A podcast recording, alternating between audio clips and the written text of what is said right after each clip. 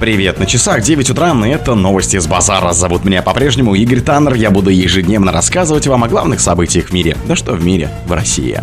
Вымпелком оштрафовали за фильм с ЛГБТ-сценами. Актер из «Игры престолов» умер в 36 лет. Аудиокассеты с голосом Бродского выставили на аукцион. Самый умный вирус. Почему в волосах биткоина оказался ген гепатита Б. В России нашли способ улучшить диагностику болезни сердца. Тайны первых экспедиций, что нашли нашли в легендарных курганах Рюрика. Спонсор подкаста Глаз Бога. Глаз Бога это самый подробный и удобный бот пробива людей, их соцсетей и автомобилей в Телеграме. Вымпелком оштрафовали за фильм с ЛГБТ-сценами. Савельевский суд Москвы в среду оштрафовал на целый миллион рублей компанию «Вымпел Коммуникации» владеет маркой Билайн за показ фильма с ЛГБТ-сценами без маркировки 18+. Назначить ПАО «Вымпел Коммуникации» наказание в виде административного штрафа в размере 1 миллион рублей, огласил решение судья. Протокол был составлен за распространение включающего в себя ЛГБТ-сцены фильма «Маленькая Италия» без маркировки 18+. Вину компании не признает признает, заявил в ходе заседания ее представитель. По словам юриста, умысла в распространении информации, связанной с ЛГБТ, не было, а сам ресурс Билайн ТВ доступен по подписке. Абонент знает, что выбирает и что смотрит, широкого доступа нет. На прошлой неделе вымпел коммуникации оштрафовали за аналогичное превышение также на миллион рублей. В том случае речь шла о фильмах на Билайн ТВ «Идеальные незнакомцы» и английский «Цирюльник». Актер из «Игры престолов» умер в 36 лет. Британский актер Даррен Кент умер в возрасте 36 лет после продолжительной болезни. С глубокой печалью вынужден сообщить, что наш дорогой друг и клиент Даррен Кент скончался в пятницу. Его родители и лучший друг были рядом с ним. Наши мысли и любовь с его семьей в это трудное время покойся с миром, мой друг, говорится в сообщении. Как отмечает издание «Голливуд Репортер», Кент страдал от остеопороза, артрита и редкого заболевания кожи. Актер был известен благодаря роли в десятом эпизоде четвертого сезона сериала «Игры престолов». Кен сыграл пастухан, который принес показать королеве Дейнира Старгарин останки своей дочери, сожженной заживо одним из ее драконов. Аудиокассеты с голосом Бродского выставили на аукцион. Аудиокассеты с голосом поэта Иосифа Бродского выставили на торги за 950 тысяч рублей, сообщили в пресс-службе аукциона дома Литфонд.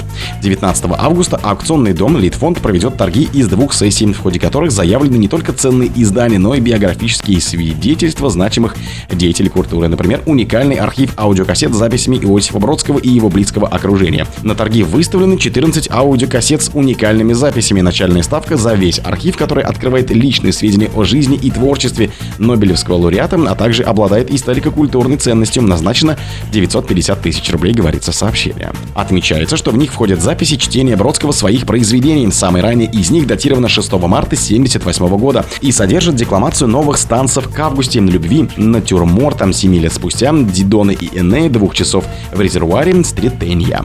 Самый умный вирус, почему в волосах биткоина оказался ген гепатита Б. В России примерно 3 миллиона человек болеют гепатитом Б в хронической форме и имеют высокий риск развития цирроза и рака печени. При этом 120-130 миллионов россиян вакцинированы от этой инфекции. Несмотря на столь масштабную вакцинацию, искоренить гепатит Б пока не удается. Почему же вирусу иногда удается ускользнуть от вакцины? Гепатит Б очень умный вирус. Не все меры, которые мы предпринимаем, чтобы его побороть, он все же находит возможность себя сохранить, заявил известный российский эпидемиолог, член-корреспондент корреспондент РАН, главный научный сотрудник ФБУ, ЦНИИ, эпидемиологии Роспотребнадзора Михаил Михайлов. По его словам, недаром великий американский исследователь Бламберг, который открыл вирус гепатита Б, выступая на международной конференции по гепатитам, сказал, если у вирусов когда-нибудь будет открытое сознание, то прежде всего оно будет открыто у гепатита Б. В России нашли способ улучшить диагностику болезни сердца.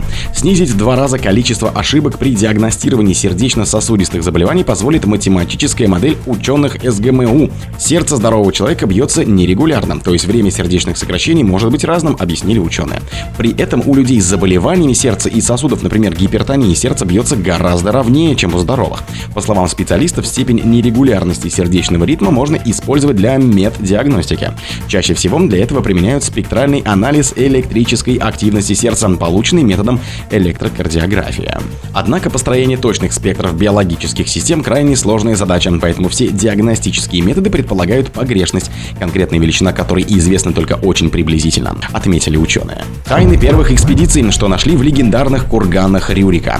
Российская археология началась в Ладоге, и ее первопроходцами стали два человека, живших в разные столетия. Пастор Вильгельм Толлен и статский советник в отставке Константин Бороздин. Что исследователи прошлого искали в Ладоге, почему ученые не могли воспользоваться архивами предыдущих веков, какие результаты, полученные более 200 лет назад, актуальны на сегодняшний день. Ответить на эти вопросы в День археолога помогла ведущий научный сотрудник отдела славяно-финской археологии Надежда Платонова. Летом 1708 года в Старой Ладоге начались первые в Российской империи археологические раскопки. Их инициатором стал Вильгельм Толле, первый пастор общины Санкт-Петербурга и всего российского флота, который приехал из Ганновера в новую столицу империи. Пастор был известен своей образованностью и исследовательским складом ума. Он знал 14 языков, помимо всех непосредственных обязанностей изучал топографию Петербурга и его окрестностей. Тогда его заинтересовала Ладога и в первую очередь окружающими ее монументальными курганами. В ходе работ были открыты трупосожжения в урнах, относящиеся примерно к 10-11 векам. Находки, извлеченные из ладожских курганов, составили коллекцию Б. Толле, писал российский археолог Анатолий Кирпичников в статье «Старая Ладога. Древняя столица Руси». О других событиях, но в это же время не пропустите. У микрофона был Игорь Таннер. Пока.